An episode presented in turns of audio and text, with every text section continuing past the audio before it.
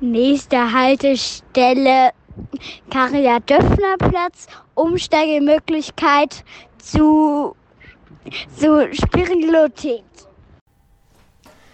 Hallo, liebe Leute. Hier ist der Stefan und ich begrüße euch äh, wieder einmal zu einer neuen Folge des Podcasts Mein Gespräche. Heute haben wir ein Thema, das eigentlich ganz gut zur aktuellen Zeit passt. Wir befinden uns jetzt gerade noch im Advent, so kurz vor Weihnachten, ähm, in dem viele Menschen ja das Besinnliche suchen. Unser Thema heute soll Spiritualität sein, das spirituelle Erleben. Darüber unterhalte ich mich heute mit Michael.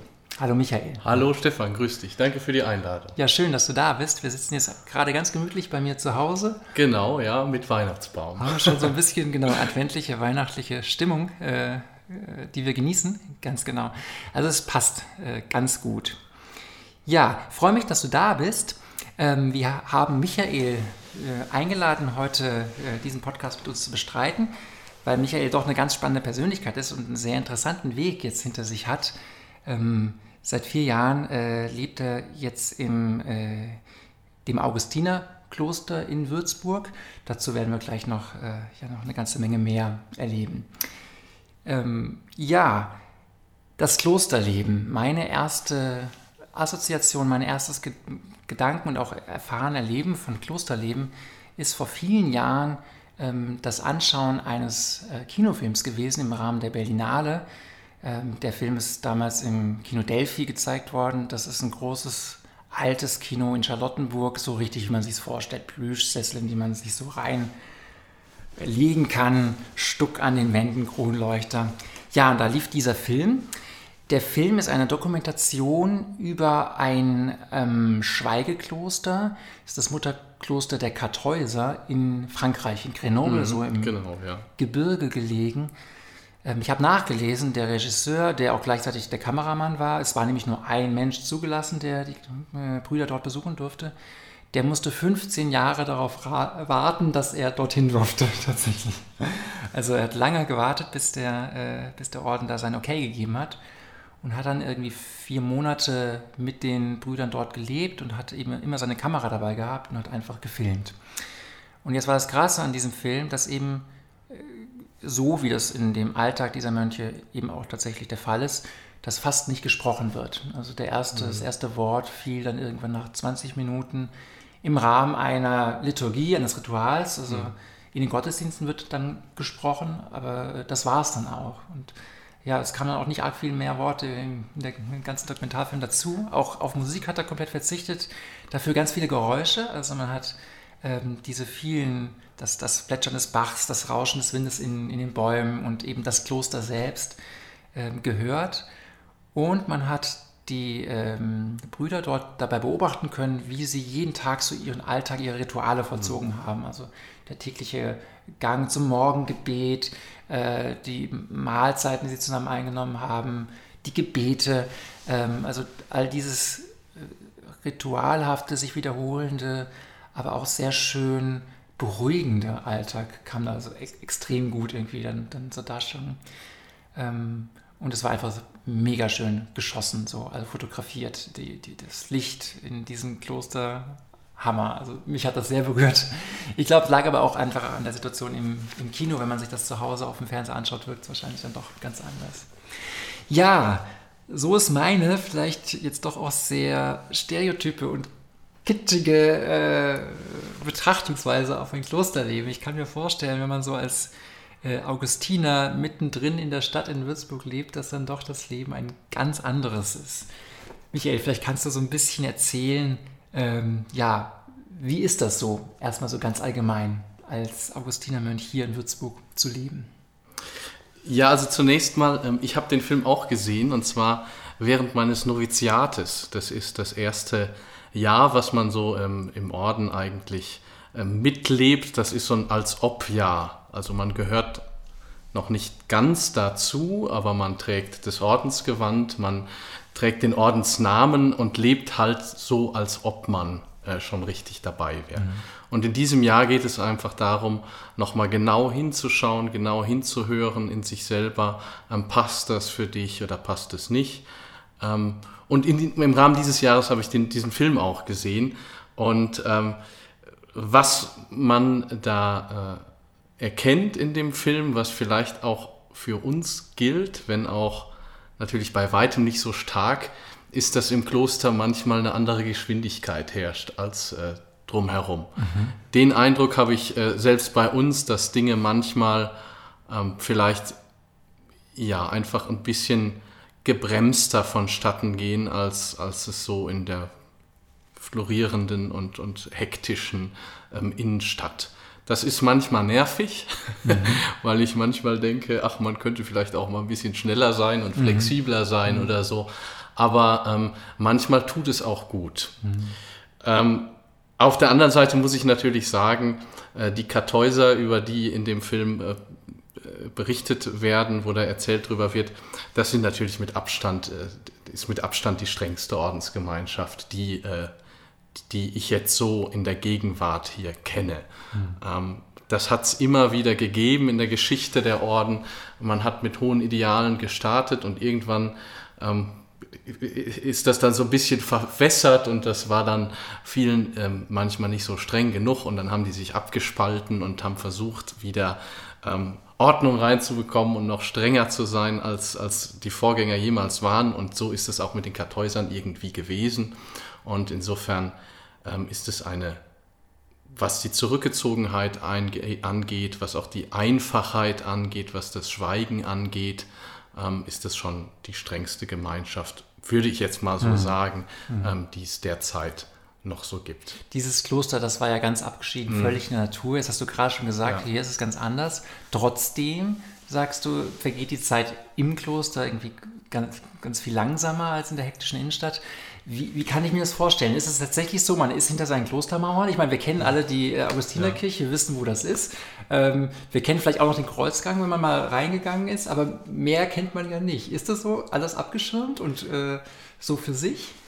Ähm, nee, das, das gibt es bei uns überhaupt gar nicht. Also wir haben äh, äh, keinen sogenannten Klausurbereich. Also das kennt man normal von Orten, dass es einen Bereich gibt, wo wirklich nur die Mitbrüder äh, leben und auch hineinkommen. Es gibt es manchmal, dass sogar wenn Besuch kommt, ja, also auch die Familie, die Eltern oder so, ja, dann darf man sich nur in einem äh, speziellen Beruf, äh, Besuchszimmer begegnen mhm. und manchmal gibt es da auch ein Gitter oder irgendwie eine Linie, die darf also äh, der Mönch, die Nonne nicht überschreiten und, mhm. und die Eltern dürfen auch nicht ähm, von der anderen Richtung her die Linie über, äh, äh, überschreiten. Also das gibt es in, in, in, in Klöstern, ähm, in wenigen, aber es gibt es noch, bei den Kartäusern wahrscheinlich wird es das geben und bei uns ist das anders, wir mhm. haben das also nicht. Okay. Ähm, äh, unser ähm, Haus ist prinzipiell, äh, äh, natürlich ist es ein, ein, Haus, wo Menschen leben, wo sie auch ihre Privatsphäre ähm, haben dürfen, aber es gibt keine äh, prinzipiellen Bereiche, die irgendwie abgeschottet mhm. sind oder sowas. Das gibt es gar nicht. Okay, ja, spannend. Ähm, vielleicht kannst du uns so ein bisschen erklären oder erzählen, welche Rolle, welche Funktion du in diesem Kloster wahrnimmst und auch woraus dein Leben sonst so besteht. Also ja. arbeitest du noch was oder lernst du noch was? Das würde mich interessieren. Also meine Hauptbeschäftigung und auch meine Hauptaufgabe ist gerade, dass ich studiere. Äh, ich habe, nachdem ich eingetreten bin ins Kloster und eben in diesem Noviziat, wo ich schon von gesprochen habe, wo man also keine anderweitigen Verpflichtungen äh, wahrnimmt, außer eben zu schauen, wie ist es, wie ja. passt es, ähm, habe ich danach eben äh, ein Theologiestudium angefangen. Okay. Und das Theologiestudium ist eben die Voraussetzung schon, um, um in der Gemeinschaft oder halt innerhalb der Kirche viele Aufgaben wahrnehmen zu können, auch um dann äh, später Priester zu werden, ähm, braucht man eben dieses Theologiestudium. Das ist ein ganz normales Studium an der Universität. Also ich fühle mich so zehn Jahre zurückversetzt in mein erstes Studium, mhm. äh, was ich da gemacht habe. Was war das? Was ich habe Jura studiert ah, okay. in Würzburg auch. Und äh, genau, das ist also meine Hauptaufgabe und äh, drumherum nehme ich einfach ähm, verschiedene Aufgaben rund um unsere Kirche wahr. Also wir haben eine, ähm, an unser Kloster angegliedert eben eine äh, große Kirche, die halt auch sehr gut ähm, besucht ist von, von vielen Menschen und da fallen natürlich viele, viele Aufgaben an und da bin ich dabei, wo es nur geht. Das heißt, ich halte ähm, manche Andachten, äh, Meditationen, Impulse, äh, Kirchenführungen oder bin in verschiedenen Organisationsgremien, die sich je nach Projekt ähm, so zusammensetzen und rede damit und, und entscheide damit. Und bin äh, jüngst, wir Augustiner geben alle halbe Jahre so ein kleines Heftchen raus, eine Broschüre, wo dann zu verschiedenen Themen einfach was geschrieben wird. Ähm, da bin ich jetzt äh, seit jüngstem auch mit in der Redaktion. Also es ist eine ganz viel, vielfältige, ähm, vielfältige Aufgaben einfach, okay. die ich so mache den ganzen Tag. Interessant. Ja. Wie kam es zu deiner Entscheidung, dass du gesagt hast, äh, erstmal ich probiere das aus, schau mir das an und dann wahrscheinlich war es ein Prozess, dass du wirklich gesagt hast, ich bleibe. Äh, wie bist du auf diesen Gedanken überhaupt erst gekommen und auch wieso genau dort, also wieso äh, die Augustine? Ja. ja, erzähl mal, wie kam es dazu?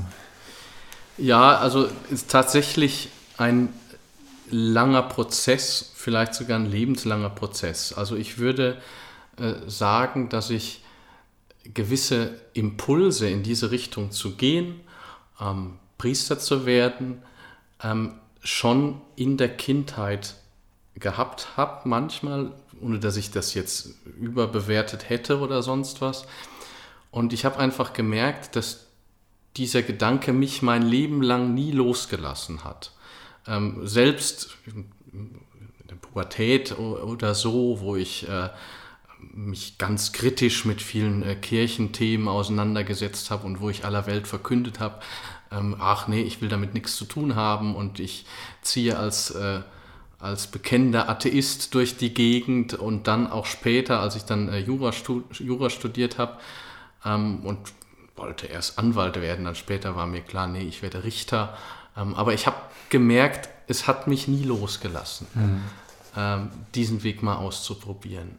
Und ähm, als ich dann mein Studium abgeschlossen hatte, ähm, habe ich genau erstmal das gemacht, was ich eigentlich in Jura wollte. Ich habe an der Uni angefangen ähm, als äh, Assistent am, am, am Lehrstuhl, ähm, also Assistent vom, von meinem Professor, ähm, habe mit der Doktorarbeit angefangen und das war eigentlich, ich Lehrtätigkeiten ähm, wahrgenommen an der Uni und das war eigentlich das, was ich erstmal ähm, als Jurist machen wollte, bevor es dann irgendwann in dieser Richtung weitergegangen wäre. Und in dieser Zeit habe ich gemerkt, jetzt hast du genau das erstmal, was du nach dem Studium machen wolltest, aber äh, dieses Thema, ob du nicht doch einen anderen Weg äh, gehen möchtest, ist immer noch da. Und es ist vielleicht nicht weniger, sondern eher äh, stärker.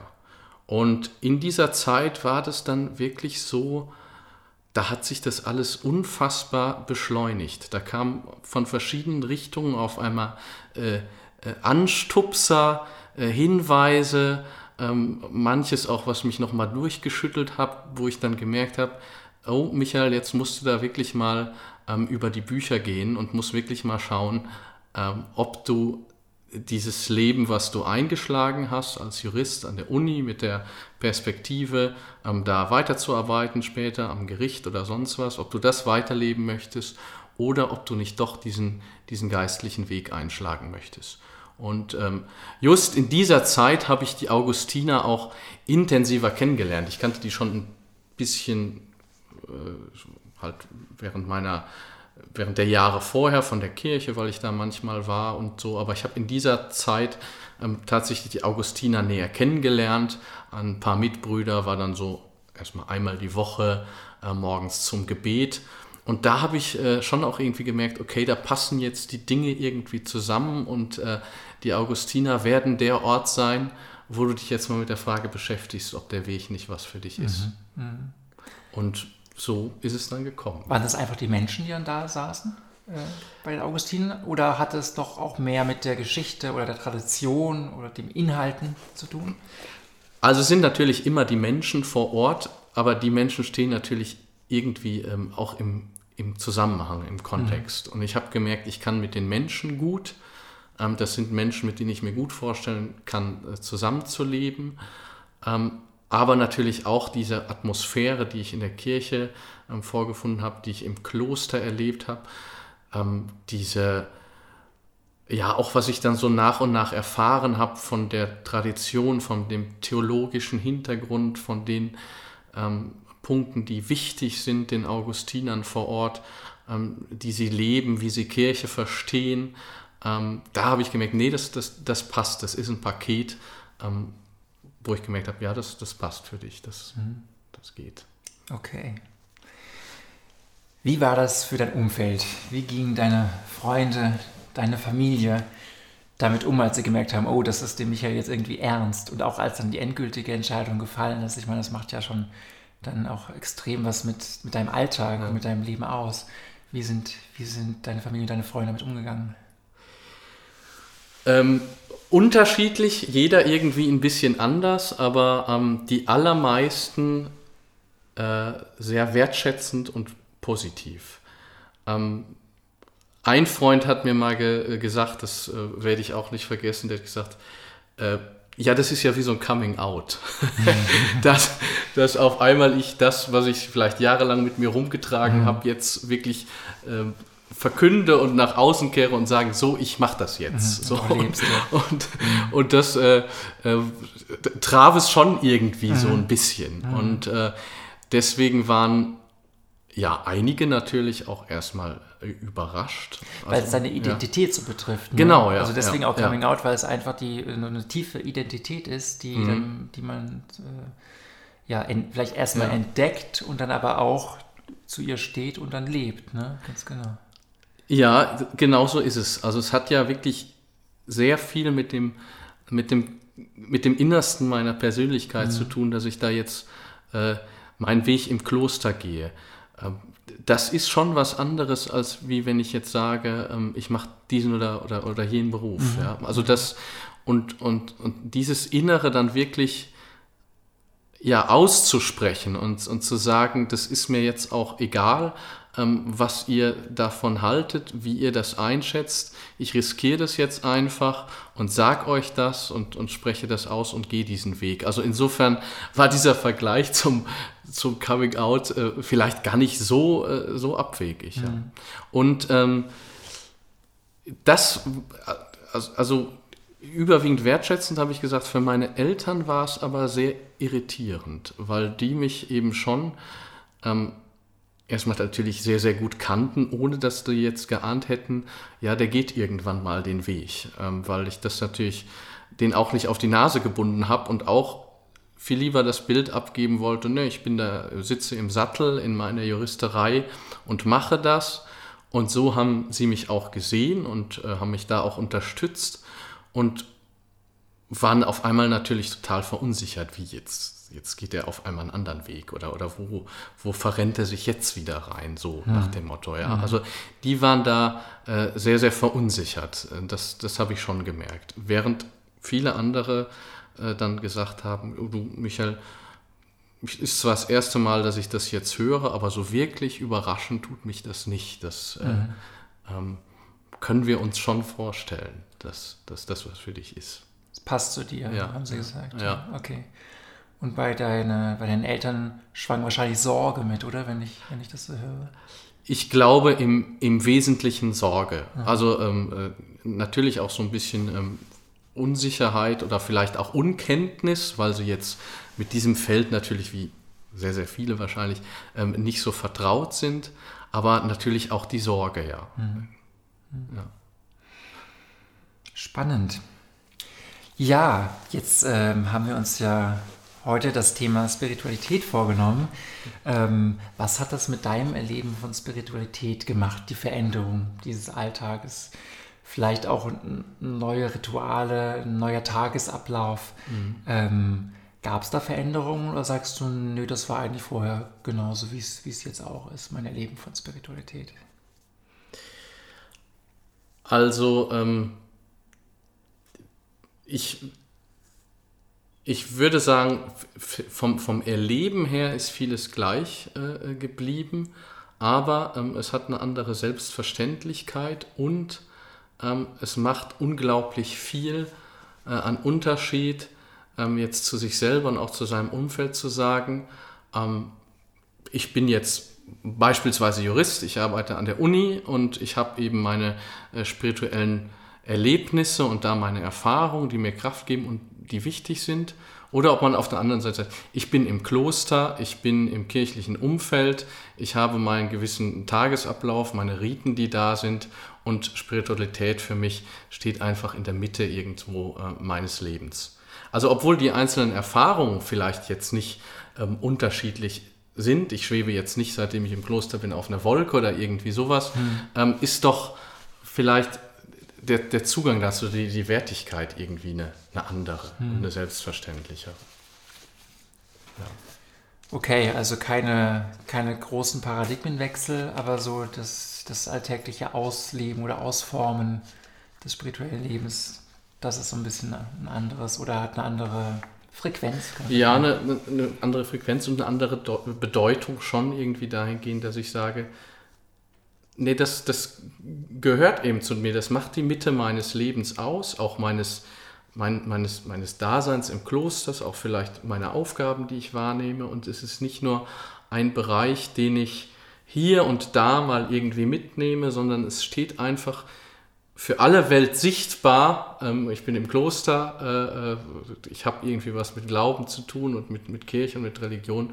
Für alle Welt sichtbar ist eben die Spiritualität eine, eine wesentliche Dimension. Hm. Und ähm, ich brauche das keinem mehr erklären oder, oder irgendwie, sondern ähm, ja, es ist, es ist selbstverständlich. selbstverständlich ja, ja, okay. Spiritualität, das ist ja ein unglaublich breiter, weiter Überbegriff über ganz viele unterschiedliche Dinge und ich glaube, äh, jeder Mensch versteht auch was anderes darunter. Mhm. Jeder hat so seine eigenen Assoziationen, seine eigene Erfahrung, was auch völlig in Ordnung ist, weil es eben so ein großer Überbegriff ist. Ähm, Jetzt gibt es da durchaus auch Menschen, die sich so ein bisschen wissenschaftlich äh, mit dem Thema auseinandersetzen und dann auch sowas versuchen wie eine Phänomenologie äh, daraus zu stricken, also zu schauen, ähm, wenn wir jetzt dem, Thema Spiritualität nähern, was haben denn die Menschen darunter verstanden, äh, was haben sie darüber geschrieben? Ähm, und da möchte ich jetzt einfach mal so ein paar unterschiedliche Dinge anführen, um, mhm. einfach nur um zu verdeutlichen, wie unterschiedlich das ist. Also und dass man sich, äh, sich erstmal darüber klar sein muss, worüber sprechen wir jetzt eigentlich? Also was ist für mich jetzt eigentlich Spiritualität?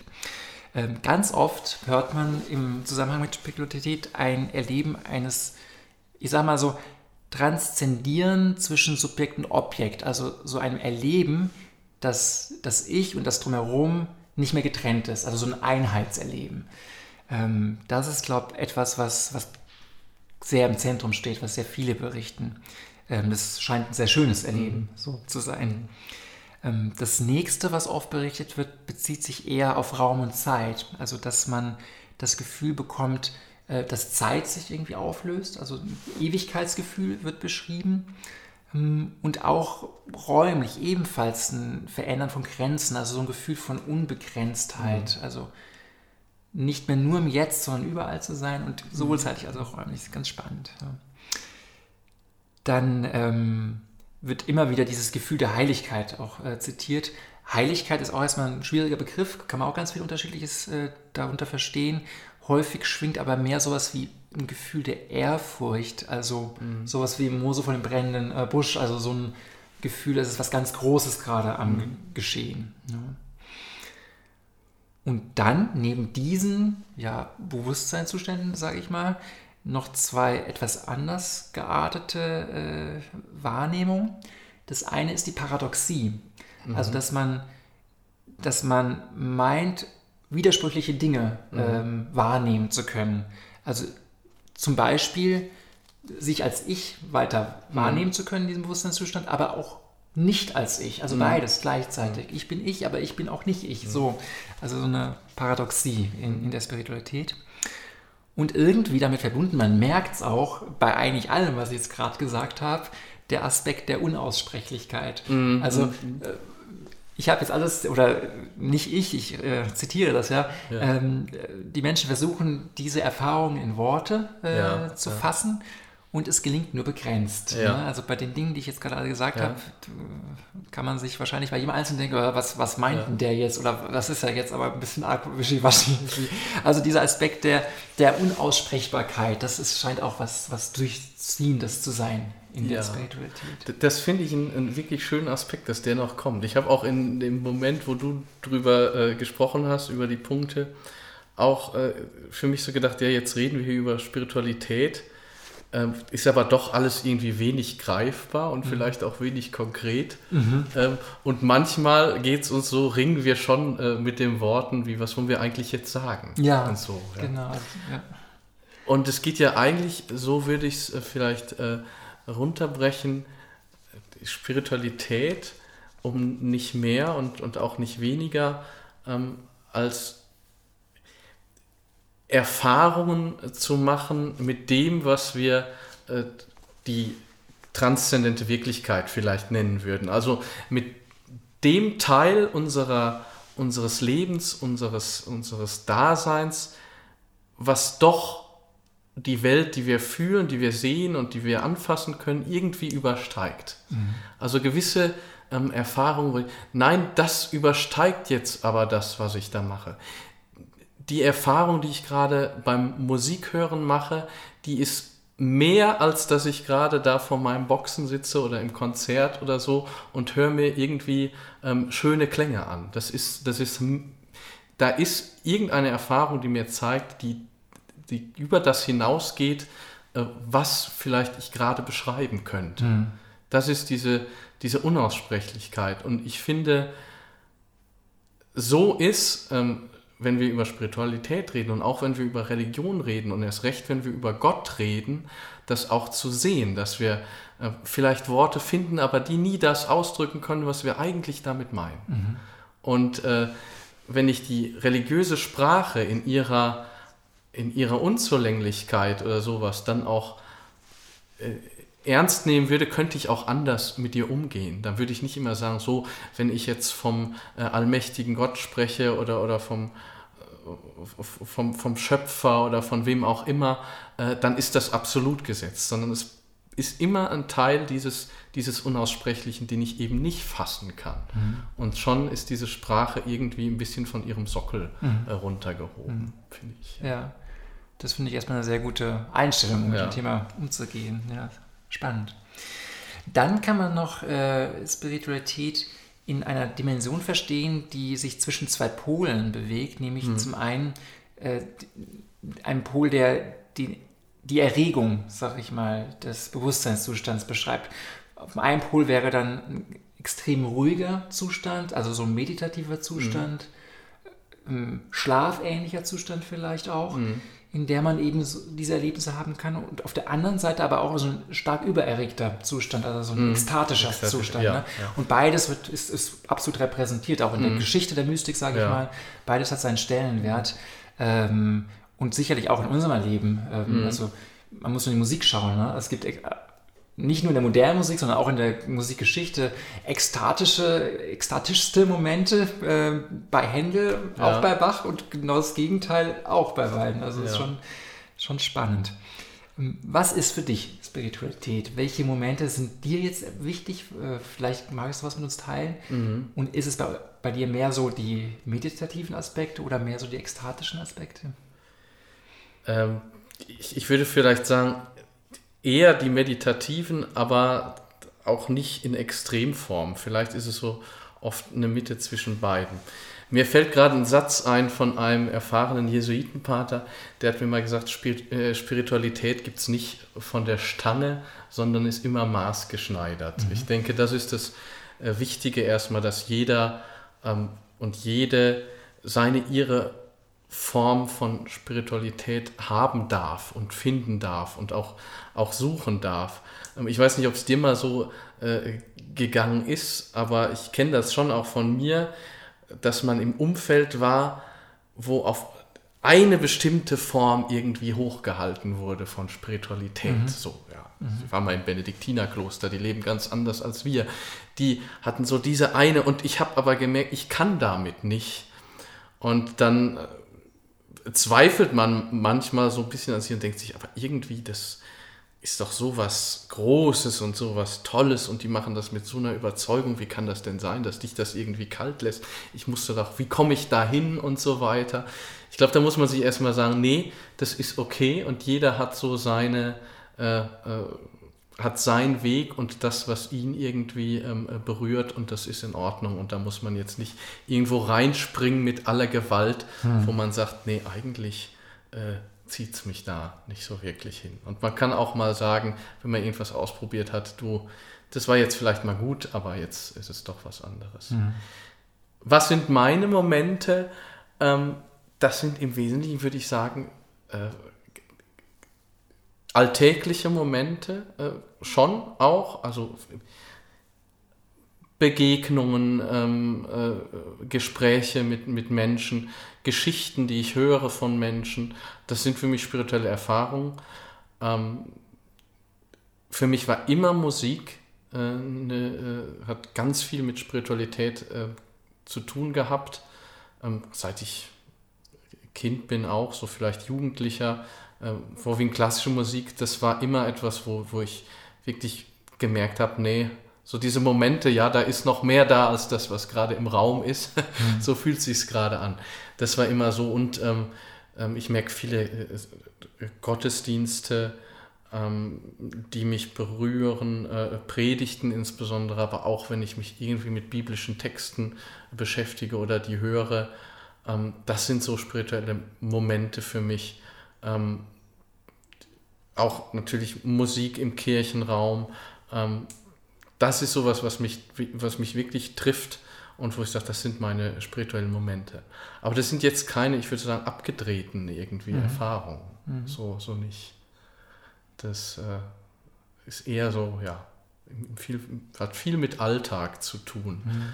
Ähm, das Spirituelle im Alltag Kommt es, kommt es zufällig? Also machst einfach Klick und dann ist irgendwie so ein Erleben da? Oder würdest du sagen, nee, das ist schon auch irgendwie ein Training, dadurch, dass ich das einfach häufig und regelmäßig mache, kann ich mir auch irgendwie gewiss und sicher sein, dass ich dieses Erlebnis immer wieder habe. Immer wieder so ein bisschen reproduzieren kann, ja. Ich, ähm, dafür bin ich zu wenig diszipliniert, um jetzt zum Beispiel ähm, das machen auch manche Mitbrüder, die sich jetzt irgendwie morgens immer eine halbe Stunde hinsetzen ja. und meditieren ja. und die dann sagen, ah, du brauchst aber ein halbes Jahr oder ein Jahr, bis du irgendwie reinkommst ja. und dann läuft.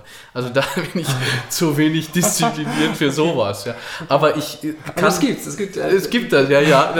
Das ist ich, manchmal denke ich mir genau wie ich eben erzählt habe, auch könnte ich mir mal eine Scheibe von abschneiden, aber irgendwie ist der der Wunsch dann doch nicht so groß, dass ich es wirklich äh, machen würde. Ähm, aber ich, ich kann mit einer relativ hohen Wahrscheinlichkeit sagen, wenn ich jetzt in, in den Gottesdienst gehe oder wenn ich mir jetzt das äh, Musikstück anhöre oder den Text lese, ähm, dann, dann passiert sowas. Mhm. Ja, ja. Und dann, äh, dann kommen dann auch so Momente, wo ich vielleicht erstmal sage, so, äh, jetzt halt mal kurz inne und, und, äh, und, und, und, und, ich will jetzt nicht sagen, genieße, aber halt mal kurz inne und, und, und nimm, nimm wahr, mhm. äh, was, jetzt, was jetzt passiert. Verbinde und, dich vielleicht auch, oder? Connecte irgendwie. Vielleicht kann man das, kann man das so irgendwie sagen, ja. ja, ja. Schön. Ja, wobei ich nicht, dann nicht genau weiß, womit ich mich mhm. verbinde. Aber es ist irgendwie so, ja. Gibt es ganz konkrete Orte, wo du sagen würdest, da fällt es mir jetzt leicht, ähm, solche Erlebnisse zu haben?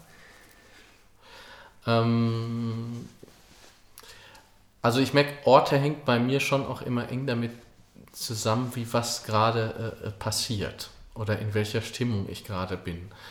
Natürlich ist für mich die speziell unsere äh, Kirche, die Augustinerkirche in Würzburg, ein ganz wichtiger Ort. Da habe ich eben, wie gesagt, das war auch mein erster Anknüpfungspunkt, weit bevor ich jetzt die, die, die Mitbrüder überhaupt kannte. Also es ist für mich ein ganz wichtiger Ort. Ähm, ich sitze dann auch meistens, das ist so, also ich, viele von euch waren vielleicht mal in der Augustinerkirche, da sind die Stühle, ähm, stehen also so in so einer Ellipsenform mhm. ähm, um den Altar herum und um den Ambo herum. Und ich sitze am liebsten, auch wenn die Kirche komplett leer ist, ähm, in dieser Ellipse. Also nicht so gerne wie vor irgendeinem, manche sitzen gerne vom Bild oder in der, Rita, in der Rita-Kapelle, bei uns ist so ein bisschen abgeschieden, mhm. oder im sogenannten Zwischenraum. Ähm, mhm. Das ist alles so ein bisschen vielleicht intimer, aber ich sitze ganz gerne in dieser Ellipse.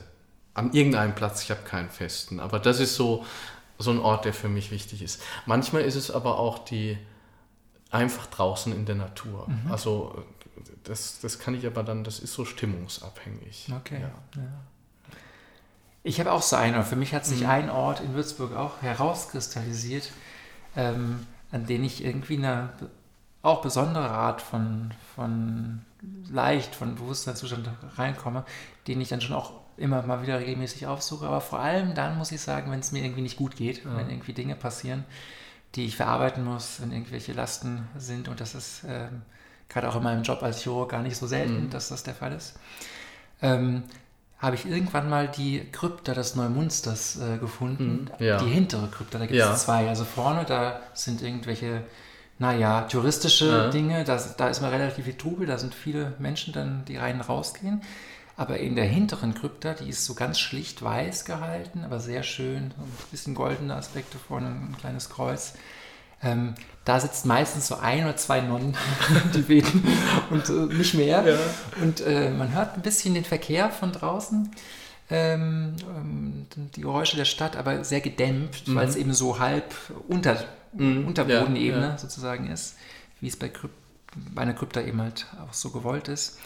Ähm, ja, und das macht dann so eine, also für mich eine sehr beruhigende. Atmosphäre. Klar, da geht es natürlich auch um das Sterben mhm. und Wiederauferstehen mhm. äh, von Christus. Also hat dann sicherlich diese Dimension, ähm, auch am Leid sich wo mhm. festhalten zu können. Ähm, das ist, äh, das ist für mich ein wichtiger Ort, Ort, geworden, tatsächlich, an den ich immer wieder äh, zurückgehe. Also nur zu empfehlen, wenn ihr dort mal vorbeischauen wollt. Genau. Das ist gleich neben den Lusam-Gärtlein, kommt man da rein. Genau, ja.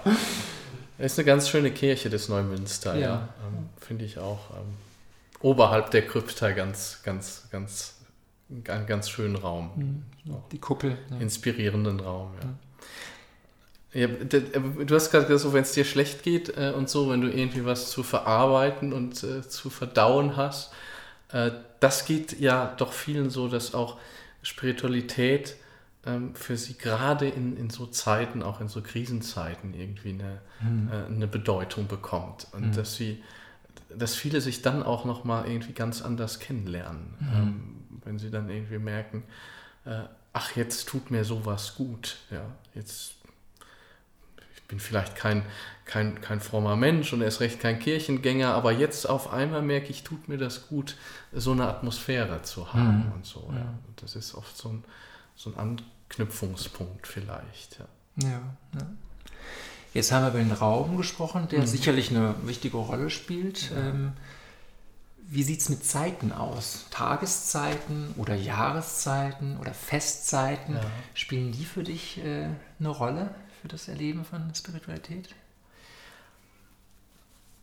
Weniger. Also was Tageszeiten angeht, kann ich sagen, in der Regel nicht morgens, weil ich kein Morgenmensch bin. Also wir beten jeden Morgen und das ist für mich immer, obwohl es eine sehr humane Zeit ist, äh, Viertel vor acht, ist es für mich mitten in der Nacht. Also mhm. das ist ähm, dann vielleicht eher, eher weniger. Das ist eher so unterm Tag oder abends dann auch.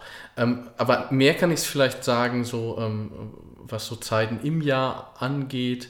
Da merke ich so die, die, die, die Ostertage, also so die Woche vor Ostern und dann bis Ostern, das ist für mich eine ganz, ganz wichtige Zeit, ähm, auch von der, von, also gerade eben von der Spiritualität her, wenn man so auch so die Texte durch meditiert, die dann so auch drankommen an diesen Tagen, Palmsonntag und dann Karfreitag, Ostern und so. Das ist für mich eine, eigentlich die intensivste Zeit des Jahres, spirituell gesehen, würde ich sagen. Und natürlich auch so die, die Weihnachtstage, die jetzt kommen. Ähm, ich merke, das geht, geht so immer ab der Hälfte des Advents los, so mhm. jetzt so gerade, mhm. wo ich immer mehr merke, nee, das ist eine, eine intensive Zeit und klar, so Heiligabend, äh, erster Weihnachtstag und so, mhm. ähm, das ist, ist schon wichtig. Und, und das hängt auch echt eng mit den Texten zusammen. Also wenn ich das dann lese, ersten Weihnachtstag kommt dann der äh, Johannesprolog, ja, mhm. am Anfang war das Wort mhm. und das Wort war bei Gott und das Wort war Gott.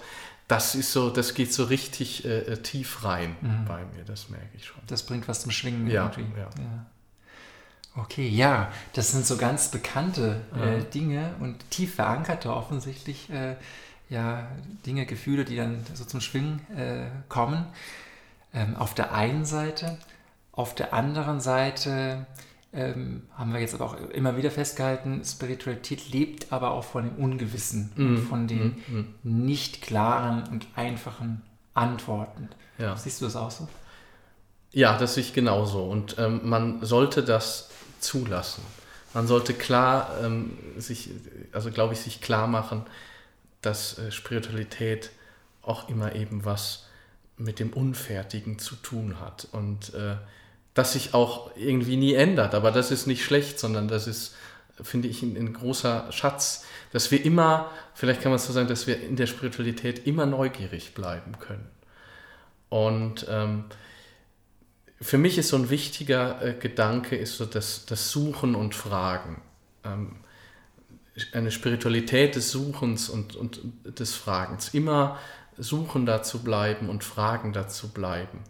Das habe ich äh, hier in Würzburg von einem langjährigen äh, Priester, der mich immer noch begleitet, habe ich das immer aufgegriffen. Der hat immer gesagt, und am Ende seines Lebens würde er eigentlich nur von sich gerne selber sagen wollen, er war sein Leben lang ein Suchender. Und das mhm. hat mich so äh, tief beeindruckt. Und das ähm, habe ich auch in der, vielleicht in der Geschichte der Spiritualität ähm, auch öfter äh, aufgegriffen und, und, immer wieder ge, gefunden, wie in dem Paulusbriefen, im Philipperbrief, wie Paulus sagt, äh, ich strecke mich aus nach dem, was vor mir liegt.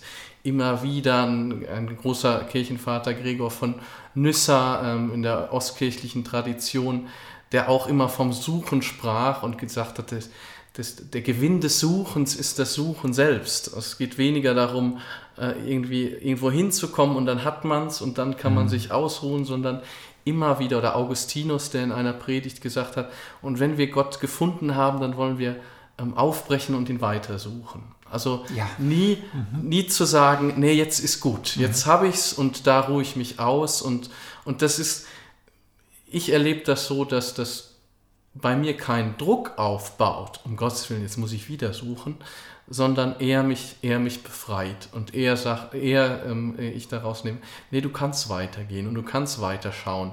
Und vielleicht findest du da auch noch was und da und hier. Mhm. Und so kannst du äh, äh, immer unterwegs bleiben und, und dich bewegen. Also ich, ich werbe sehr dafür, dass in der Spiritualität ähm, dieser Aspekt des, des, des nie nicht ans Ziel kommen könnt, ähm, dass, dass man den verinnerlicht, dass man immer sagt, die Fragen und das Suchen ist wichtiger als die Antworten und das Finden. Michael, das ja. war jetzt ein schönes Schlusswort.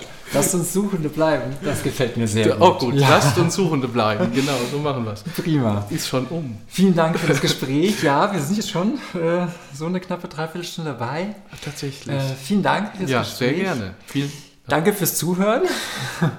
ähm, wie immer haben wir noch so ein paar kleine äh, Gimmicks äh, parat.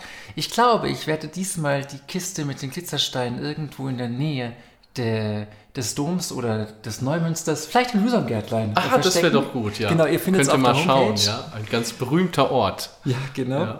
Poetischer Ort. Ja, genau. Walter von der Vogelweide. Walter von der ja. Vogelweide, ja. Genau. Und ähm, vielleicht tatsächlich auch diesen einen Artikel, aus dem ich die Phänomenologie so ein bisschen herauszitiert habe. Äh, da schicken wir, oder stellen wir auch den Link äh, auf die Homepage parat, dass ihr, wenn ihr Lust habt, da auch nochmal reinschauen könnt.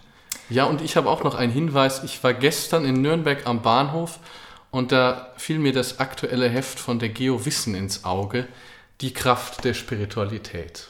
Na, das passt. Na, das passt doch. Also, wen es interessiert, ähm, es lohnt sich.